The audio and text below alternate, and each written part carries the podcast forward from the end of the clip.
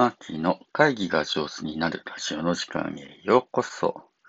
皆さん、おはようございます。というか、おはようございます。ファシリテーターの青木マーキーです。えー、このラジオでは、一テーマ10分で、えー、会議が上手になるコツを私、ファシリテーターの青木マーキーが毎日お届けしております。はい、えー、朝じゃなくてもお昼になっちゃったね。えー、日曜日です。えー、日曜日はですね、1週間にいただいたコメントをお返しするというふうなのを、コメント返しスペシャルというのをやっております。今日も聞いていただいてありがとうございます。えー、っと、この1週間ですね、皆さんいかがお過ごしだったでしょうか。6月の7日、月曜日にはですね、あの、先生のための頑張りすぎない技術っていう本はね、おすすめですよっていう、まあ、その前の日に対談したこともあってですね、その本の紹介をしました。えー、これ、たくさんの方コメントいただきましてありがとうございます。まず、ミキティからコメントもらってます。ミキティありがとう。子供のため、先生だからの呪縛から解き放たれること大事ですよね、と。子供はみんな力を持ってる。任せることも大事なんだな。丸付けしないんだとね。うん。何のために学ぶのかもつながりますよね。周りで心折れて休んでいる先生がたくさんいます。かつて私もそうでした。うん。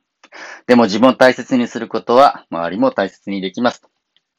そんな風に背中を押してくれる人たちですね。そして私もそんな風に背中を押してあげられる人でいたいです。そうですか、ミキーの周りでもね、お休みされてる方とかね、えー、いらっしゃるんですね。やっぱりその人たちにとっても、うん、いい本を、竹千代君は出してくれたな。よかったなと思います。ミキティありがとう。ヨコピーからもコメントもらってます。子供たちのためという名目でどんどん足し算で仕事が増えていく教員の仕事はそこがない。頑張りすぎて心が折れかかってしまう前に読んでほしい本です。たけちゃん本当に優しいですねというコメントをくれました。ヨコピーは当日も参加してくださってね、本当にね、この、おエゴシタケ一郎くんの、うん、優しさをね、感じることが、一緒に感じることができましたね。つむじからもコメントもらってます。つむじありがとう。え働き方改革で時短をすごく迫られるのですが、先生ってものすごく能力高い人が多くて、働きたい人が多いです。ああ、なるほど。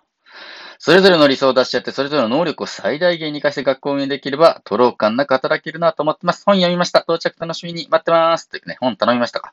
ありがとうございます。無事読んでみてくださいね。のぶさんからのコメントくれてます。ありがとうございます。今週もよろしくお願いします。と、のぶさんもらってます。のぶさんよろしくです。職員室が我が家のリビングのようにリラックスできる場になったらいいのになと、マーキーの話を聞きながら思いました。ということでね、えー、ぜひそういうね、あの、いい、うん、なんだろうね、職員室になるといいですね。本当にね、ありがとうございます。さらにさらに、うん、ウラリンからもコメントもらってます。おはようございます。今日は朝聞いた。よかったですね。ありがとうございます。えー、真面目で熱心の、熱心でいい人の多い業態。えー、はいくつかあると思うんですが、教師はまさにそういった方のお集まりだと思います。医療者も、また医療の教員とか管理者なんかも、どんどん自分を疲弊させる頑張りの中に自分を追いやってる人が多いなと思います。そうだよね。そういう仕事の仕方って、なかなか教えてもらったりシェアする時間がないんですよね。タミちゃんがシンガーソングライターと言い出して何曲か作ってますが、その歌と同じような問いとメッセージを受け止めました。業種とは違うけど、私も読んでみますということです。ありがとうございます。そうだね、中野民夫さん、あの、ファシリテーターのね、大先輩ですけれど、シンガーソングライターでね、素敵な歌歌ってますけど、そういうなんか、あのメッセージ、確かに共通してるような気もいたしますね。さらにさらに、えー、ひみかいまさよさんですね。えー、甘味、淡路島玉ねぎ美味しいですよね。ありがとうございます。えー、これね、コメントいただいております。はい。えー、あとは、素敵な本ですね。これ、コバさんからもコメントもらってます。コバさんありがとう。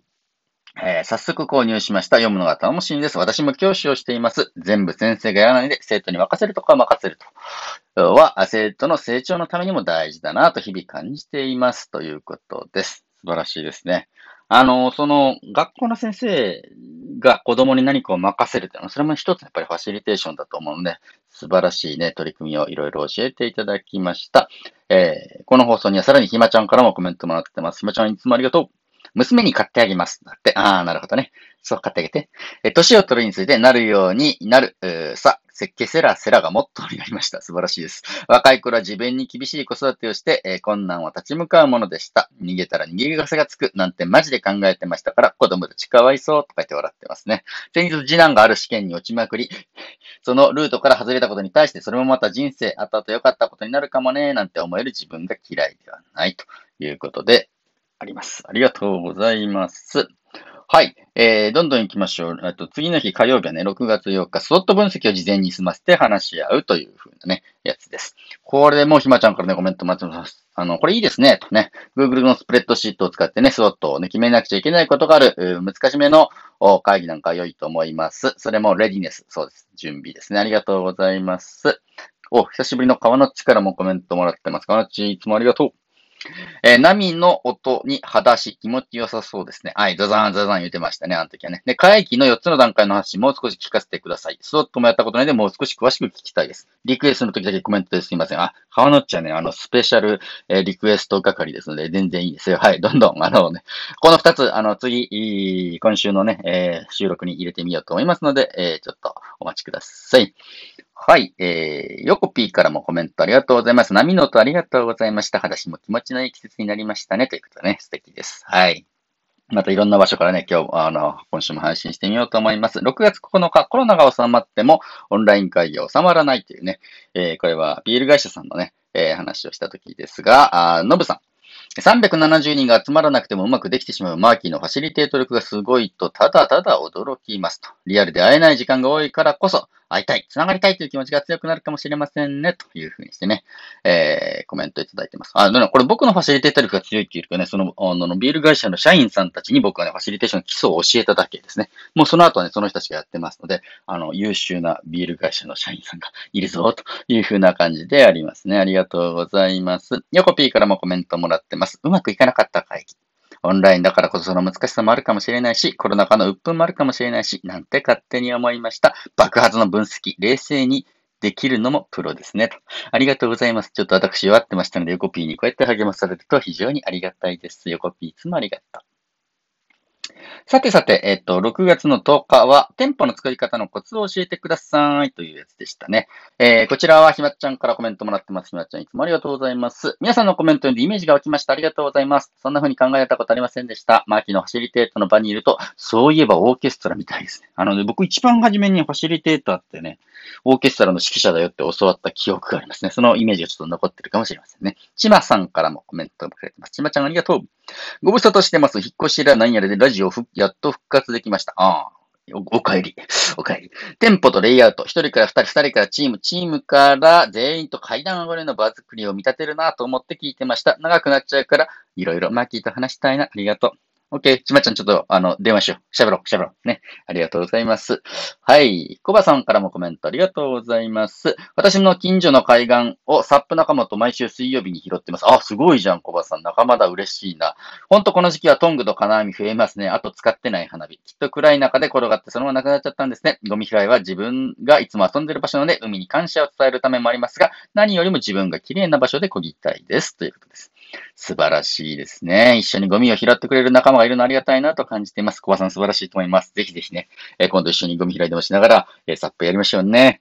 えー、そして久しぶりのうまちからのコメントありがとうございます。たくさんの音が聞こえる、たくさん声を聞ける。それぞれが伸び伸び自由に音を出して、自由なんだけどうるさくはなく。ジャズの即興のようなエネルギーを練り上げていく感じ。うんうん、いいな。うまっちこの表現いいね。ジャズの即興演奏みたいなイメージがね、僕もちょっとありますよ。大好きです。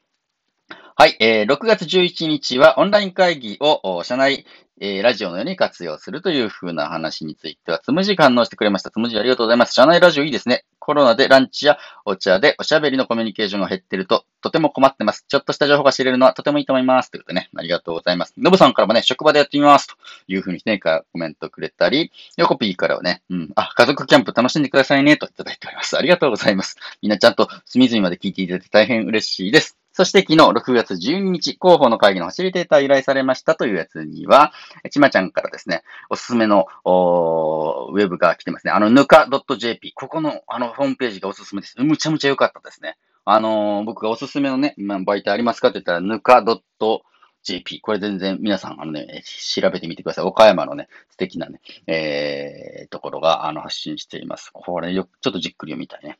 あと、ヨコピーからもね、おすすめもらってます。ミルクジャパンのフェイスブックが好きです。ミルクゴッド様がお悩みに答えてくれたり、うん、ミルワザといって牛乳を使ったレシピを紹介したり、ミルクと同じでなんかホッとするんですよね。あのね、見に行きました。ミルクゴッド様にあのお悩み相談をね、あの、お願いするとね、すっごい素敵な感じでね、なんていうの？解決策を提示してくださるのが本当に素敵だったです。僕もちょっとね、お悩みもね、書いてみたので、えー、ゴッド様が答えてくださるのを楽しみにしております。というわけで、えー、そんな一週間でありました。皆様どうぞ良い週末をお過ごしください。ファシリテーターのマキでした。時間ギリギリ、いつもありがとう。